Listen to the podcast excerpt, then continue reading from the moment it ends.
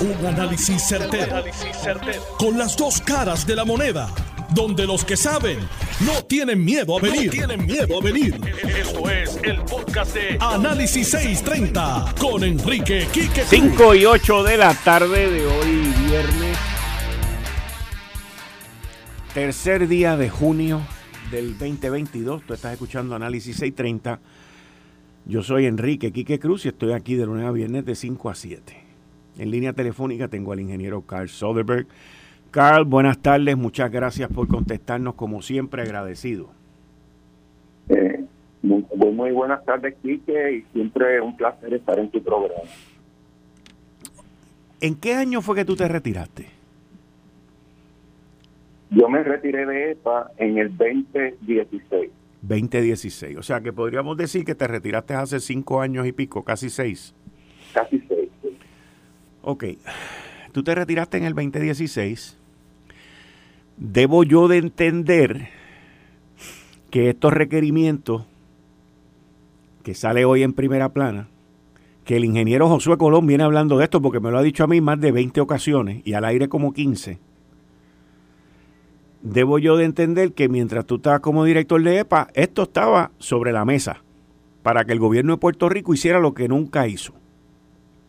Es más que eso, porque eh, lo que ha sucedido es que EPA de, vez en cuando, a medida que la ciencia avanza, eh, revisa las normas de calidad de aire. En este caso, de las normas de calidad de aire para dióxido de.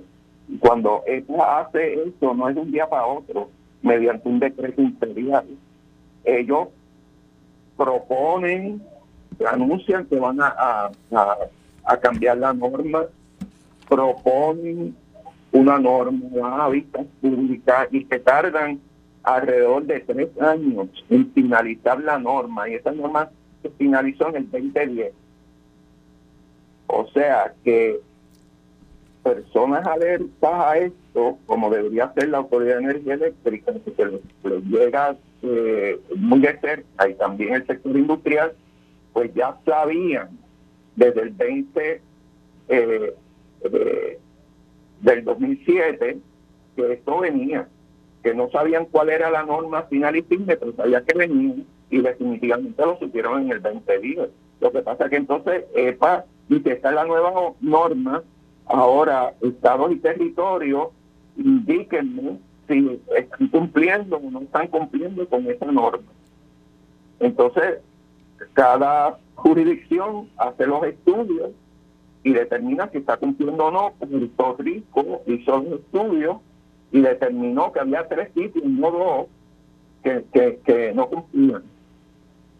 Uno, eh, en Guayanilla, Tallaboa, donde está Costa Sur, y donde estaba antes la Corco, el área, un área entre Guayama y Salinas, y un área que cubre cinco municipios, parte de cinco municipios del área metropolitana. ¿Qué pasa? En, en, en eso, la Autoridad de Energía Eléctrica cambió el combustible de Costa Sur de Bunker City, que son metrallas, a gas natural. Ok. Tan pronto hizo eso, el área de Guayanilla Tallaboga entró en cumplimiento. Entró en cumplimiento, entra en cumplimiento. Se, salió, se salió de, de, la mirilla de EPA. Pero entonces, para las áreas que no cumplían, eh, el gobierno de Puerto Rico, en aquel momento la Junta de Calidad Ambiental, tenía cierto tiempo para desarrollar lo que en inglés State Implementation Plan o Plan de Implantación de Calidad de Aire, ¿qué es lo que vamos a hacer para llevar a estas áreas a cumplimiento. Y by the way, en, en estas dos áreas, de nuevo, parte del área metropolitana que incluye eh, parte de cinco municipios, que después te voy a decir cuáles son, y esta área entre Guayama y Salinas, eh, la EPA determinó que la mayor parte de la violación se debe a las plantas generatrices de la Autoridad de Energía Eléctrica. ¿Son las plantas generatrices de energía eléctrica o a la de carbón? No, porque yo le hice esa pregunta a EPA y ellos dicen allí Aguirre, ok. Y acá en el norte, Palo Seco y, a la que le dicen Puerto Nuevo, el, complejo generatriz Puerto Nuevo. O sea que, que aquí se han matado jorobándole la vida a Ecoeléctrica, que tengo entendido que es la de la, carbón, la de carbón. No, no, Ecoeléctrica es la de gas natural en Guayanilla. Perdóname. el carbón es AES. AES, sí.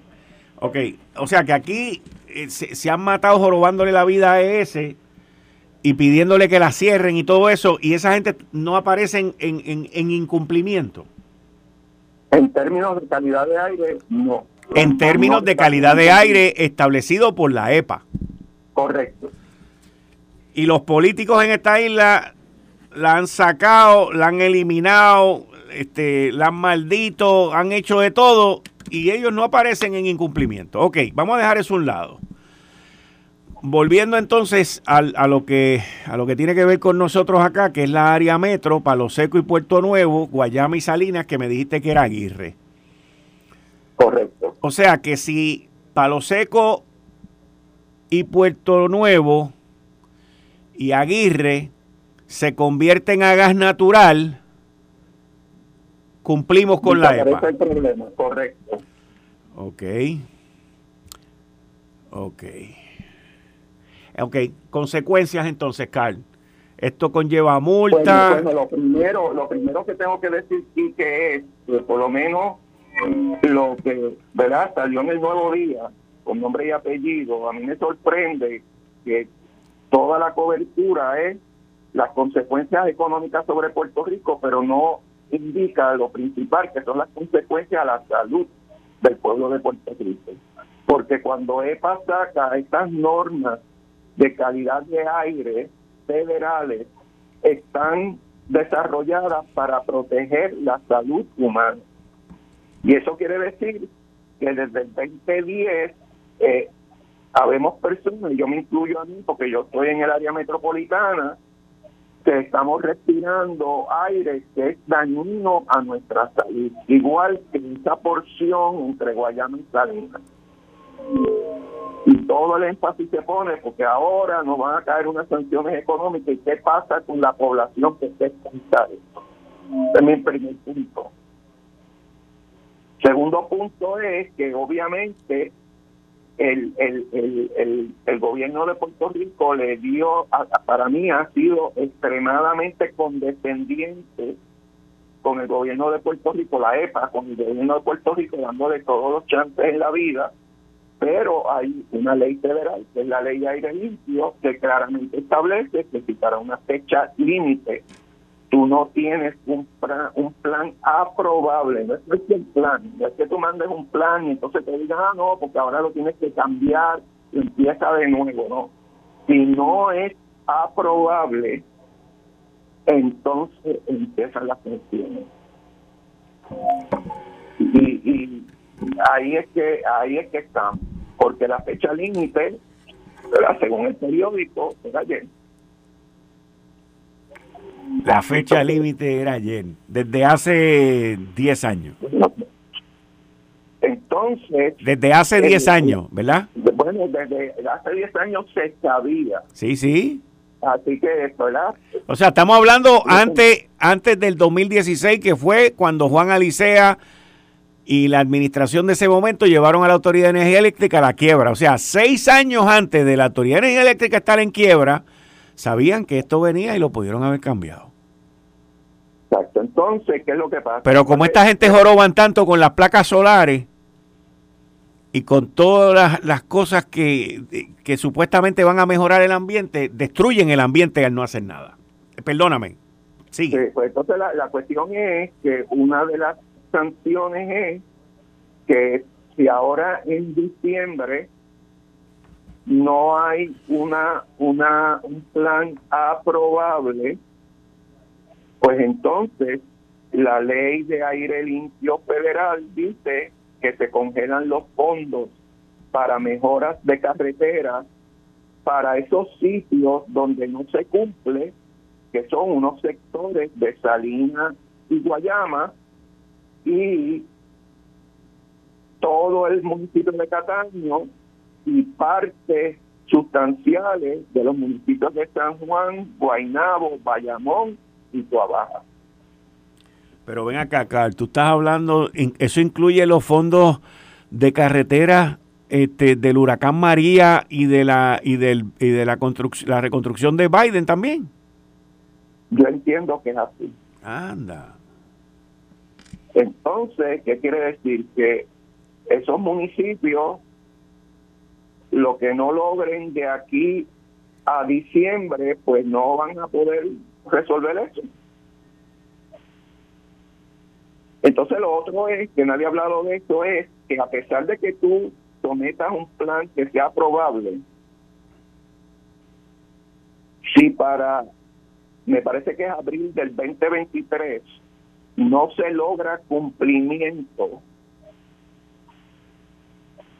y yo he oído expresiones de Josué Colón indicando que no se va a lograr cumplimiento, pues entonces EPA coge el toro o los cuernos y establece su plan de implantación y sabrá Dios qué medida implanta. Ya, rayo. Y déjame decirte que mientras esas áreas estén en incumplimiento, no puede haber desarrollo económico en esas áreas. No puede haber construcción de vivienda, no puede haber construcción de vivienda, no puede haber desarrollo de manufactura, empleo a nivel, o sea, sustentable. perdona, sí puede haber vivienda, pero manufactura que, que contribuya a emisiones, aunque sea un gramo de, dióxido de, azufre, no puede establecer. Y eso, eso aplica a panadería, aplica, no, no es una industria con una farmacéutica nada más. Eh, y es hasta que se logre cumplimiento. Entonces, lo que va a hacer es para decir, pues mira, eh, gobierno de Puerto Rico, tú no vas a, ahora estamos hablando no de someter el plan, sino llevarlo a cumplimiento, que uno pueda respirar aire que cumpla con esa norma federal. Entonces el gobierno de Puerto Rico, eh, el, EFA le va a decir, bueno, pues si tú te vas a tardar, pues si tú te tardas 10 años, pues por 10 años en ese lugar, pues no hay desarrollo económico.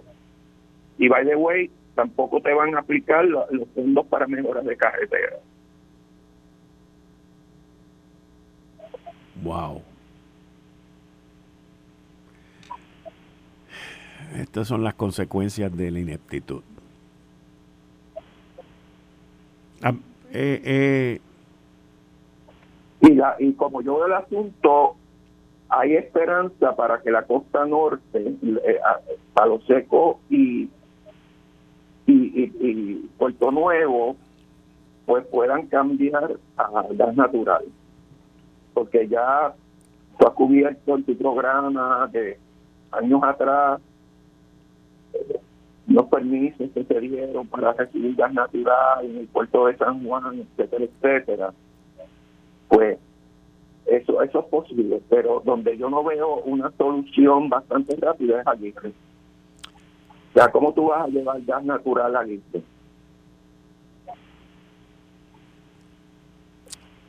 Yo lo único que espero, y Dios quiera que me equivoque, que ahora no venga a salir Fermín Frontera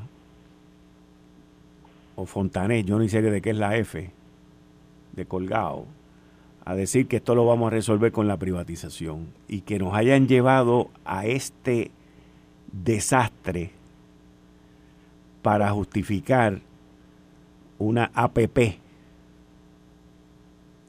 que nos va a costar un billete más grande que si las convertimos nosotros a gas natural. Bueno, y que lo otro que, que yo te digo es que no te sorprenda que ahora aparezca otro cargo en la factura de la... Ah, no, eso lo doy por sentado, eso lo doy por sentado. Ambiental, cargo ambiental, porque ya dijo Josué que, por ejemplo, el diésel que tiene punto cinco de por ciento de azufre van a tener que comprarlo a punto 005. ¿Tú sabes el billete que cuesta eso? Diablo. Así que yo veo un, renglón adicional. Ah, esto es culpa de EPA. Esos son los americanos. Están este, fastidiando a los puertorriqueños. Pero miren que ya EPA, te lo digo así, extremadamente condescendiente. Como siempre. Y nosotros con el ay bendito nos creemos que vamos a romper esto. Así que tenemos este reto encima del reto de mantener el suministro de energía eléctrica, ¿verdad? En estos días ha estado en juego porque, porque debido a, las altas temperaturas, pues quizás la demanda que, que tiene no, no se puede cubrir con las plantas que están operando. Entonces imagínate tú con este otro problema. Wow. Ingeniero Carl Soderberg, muchas gracias por estar con nosotros aquí en Análisis 630 como siempre y estaremos hablando de esto contigo la semana que viene, pero como siempre muchas gracias. Pues a mí me apena que terminemos la semana con estas malas noticias, pero ¿qué hicieron hoy? Eso mismo. Vamos a ver cómo empezamos el lunes. Terminando esta con esto y empezando el lunes. Sí, pues Buen fin de semana. Gracias, igual. Ahí ustedes escucharon al ex director regional de la EPA para Puerto Rico y el Caribe y las Vírgenes, el ingeniero Carl Soderberg. Miren, eh, esto, a mí me dan, me llegan tantas cosas a la mente. Es como si fuera una olla llena de popcorn. Lo primero es que la carbonera, la carbonera AES, está en cumplimiento con la EPA. Está en cumplimiento con la EPA. Y ese ha sido el enemigo número uno de varios senadores PNP y populares que inclusive legislaron para cerrarla antes de tiempo. Que quede claro, no conozco a nadie allí, no hago nada con nadie de allí. Esto es simple, puro análisis, señores. Para que usted entienda los supuestos ambientalistas de esta isla. Se han matado peleando contra la carbonera y la carbonera está en cumplimiento con la EPA. Entonces tenemos una retragila de pasados directores ejecutivos. Algunos de ellos han peleado por sus pensiones, pero con alma, vida, corazón, capa y espada. Pero no pelearon por el ambiente. Y hoy uno los oye por ahí, no, los citan en el periódico como expertos, conocedores, ingenieros, esto, lo otro.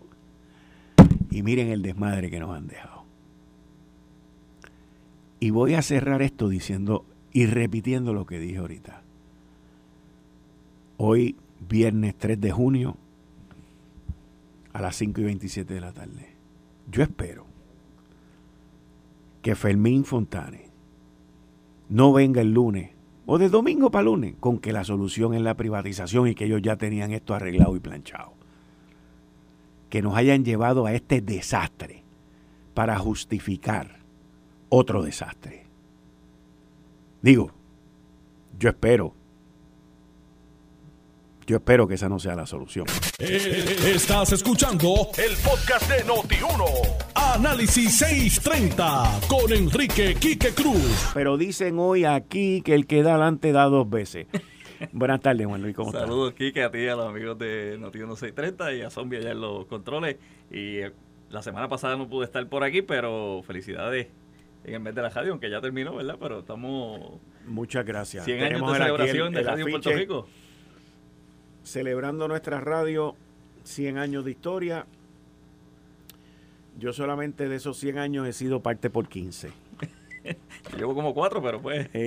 así que. Pero nada, este. Bueno, actually, 16 años. Zombie, lleva 42, ya está. 42 dijo. Ah, 52. Eh, casi, casi la edad que yo tengo.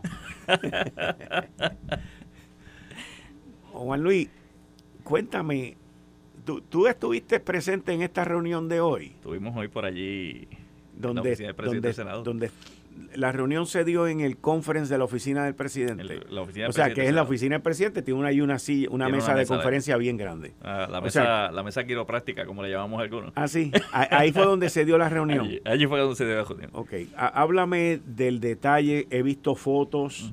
El presidente, obviamente, José Luis Dalmau, estaba sentado en la cabecera pero eh, a mano derecha de él estaba Tatito Hernández, a mano izquierda estaba Grijalva. Háblame la composición de la mesa. Mira, eh, allí pues eh, estaban los, tres congresistas que vinieron, Grijalva, Nidia Velázquez y Alexandria, el presidente de la Cámara, los dos portavoces de, la mayoría, Ángel Matos y, y Javier Aponte, la vicepresidenta del Senado, eh, los ex gobernadores Sila Calderón y Alejandro García Padilla, el ex secretario de Estado y ex alcalde de San Juan Héctor Luis Acevedo, el ex presidente de la Cámara Ronnie Jarabo, eh, ¿quién más estaba por allí en esa mesa?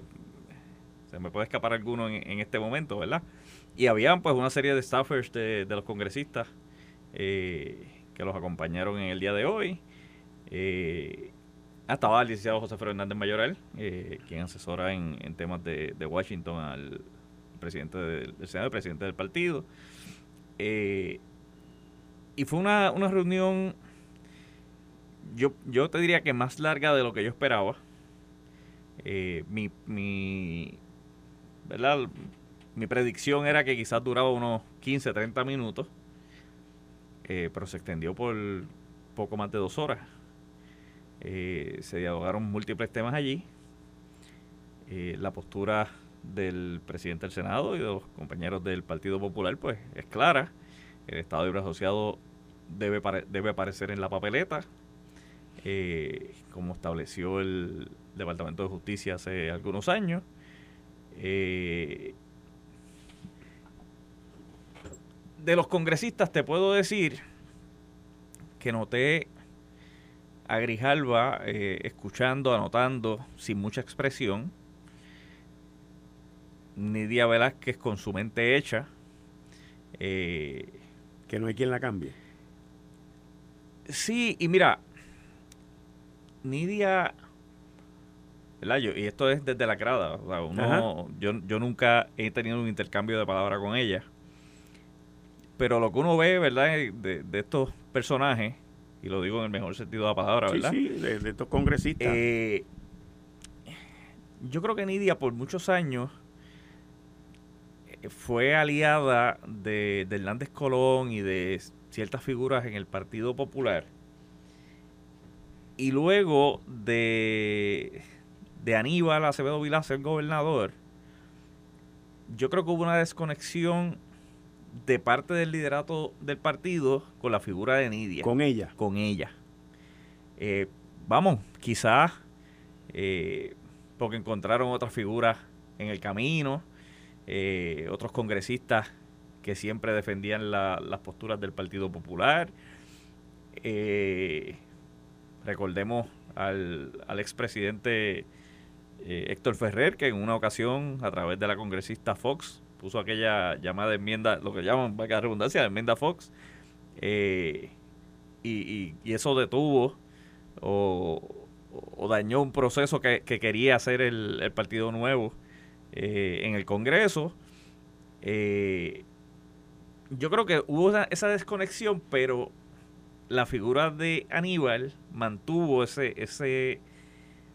Ah, no, no, no. Mantuvo esa conexión. No, no, perdóname, perdóname. Eh, tienes toda la razón, pero va más allá de esa conexión. O sea, Aníbal estuvo ahí este, nutriendo esa relación. Él nunca la abandonó. Claro. Entonces, yo no quiero malinterpretar tu, tu análisis, bueno, no tu análisis, porque lo que tú me estás describiendo lo, lo, que pasó allí, pero te pregunto, ¿la postura de Nidia Velázquez es la de Aníbal Acevedo Vila? Yo te diría sin temor alguno, ¿verdad? Y yo no soy portavoz de nadie aquí no, en este no, Pero, a base, tu, tu, análisis y tu pensar, sí, yo, porque por lo que, tú me describes, o sea, y eso yo sé que Aníbal estuvo ahí metido con ella full time. Y yo te diría que, ella lleva el mensaje de las posturas de, Aníbal. O sea que, y, con esto no estoy atacando al gobernador. No, no, es que no lo estás atacando. O sea, es que todos sabemos. Yo, yo inclusive lo he puesto en par de columnas. Que cada vez que sale algo aquí viene Nidia a regañarnos porque Aníbal le dijo que nos regañara. Pero entonces, de la manera que yo analizo e interpreto esto, es que el ELA, quien lo entierra, es un exgobernador del ELA del Partido Popular Democrático llamado Aníbal Acevedo Vila. Quien intenta entejarlo eh, pueden ser enemigos interiores o exteriores. Y, lo digo con el mayor de los respetos. Y mira, uno se da cuenta de, por dónde viene... Los tiros. Exacto. Eh, cuando te dice, ah, es que ustedes no se ponen de acuerdo en el partido. No, es que me tienes que dar la definición. No, es que, mire, la mejor manera, o la única manera que ha tenido el Partido Nuevo Progresista de ganar procesos de estatus ha sido sacando el Estado Libre Asociado de la papeleta o tratando de hacer procesos amañados sin contar con la, con la postura del Partido Popular Democrático. esos son los hechos que lo hacen a sabienda, que lo hacen a propósito, que lo hagan porque es que le das el problema. Mire, usted en su mente decida lo que usted quiera, yo no tengo problema eso. Pero si el ELA está en la papeleta, tienen un problema serio. Porque la gente sabe que tanto la estadidad como la estado asociado te garantizan ciudadanía por nacimiento, te garantizan cierto beneficio, pero el ERA tiene la ventaja de la autoridad fiscal y lo de no pago contribuciones. Ok, y eso la gente lo tiene grabado y la gente lo sabe. Y sabe que, mantiene su identidad y que mantiene todo.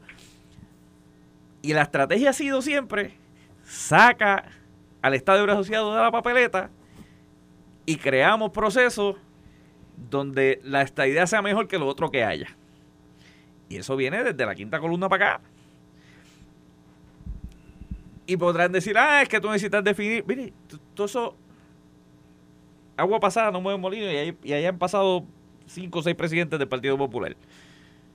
Y desde que Alejandro fue gobernador han pasado como cinco gobernadores. Parecen 20 años, pero fue los otros sí, Sí, sí, sí. y estas cosas, pues. Yo soy, yo soy de los que pienso y, y comparto una expresión que hizo Alejandro hoy a la prensa y que se la hizo allí en la mesa a los congresistas de que ustedes quieren dejotar el Estado Asociados, pues dejótalo igual que lo trajimos. Dejótalo con, voto. Eso me lo dijo José Luis Dalmán hoy a mí. Y se acaba el problema.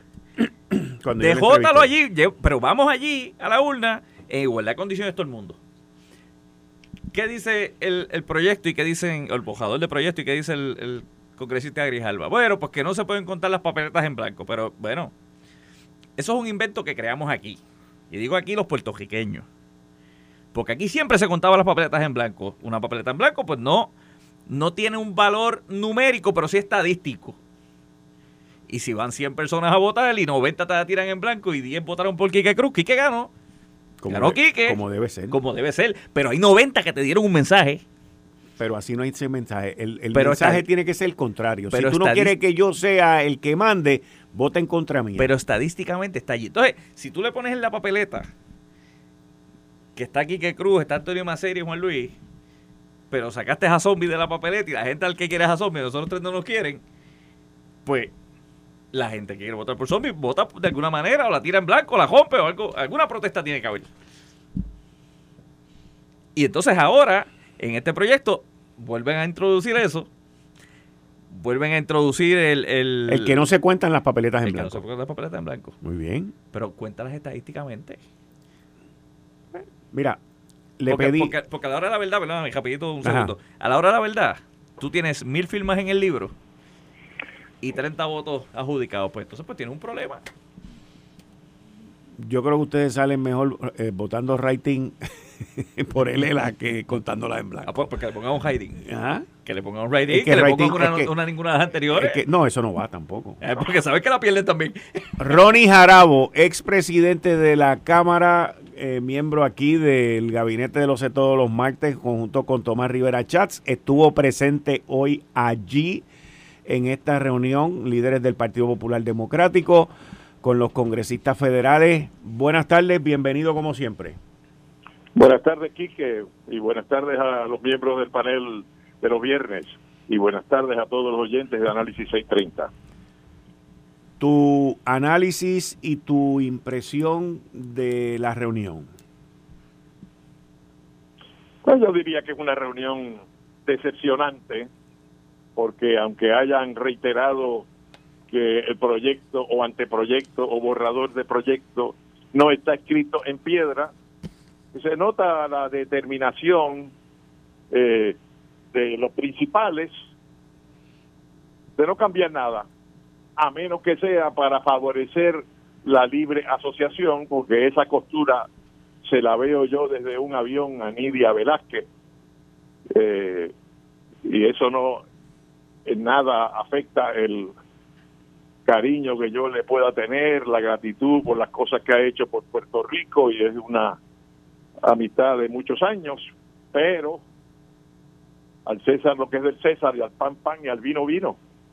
O sea, yo tengo la percepción de que está abanderizada a un punto de vista que la llevó a radicar originalmente su proyecto y ahora cuando elimina la convención de estatus eh, excluye, mantiene la exclusión del actual estatus en contra de lo que ha planteado el Departamento de Justicia y los informes de la presidencia demócrata de Barack Obama, del comité del Task Force, que era un requisito de legitimidad del proceso que estuviera el estatus que existe.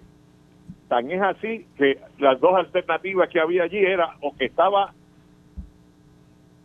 todas las fórmulas en la consulta o que se hacía una consulta entre las otras fórmulas y la que ganara tenía que competir contra el ELA.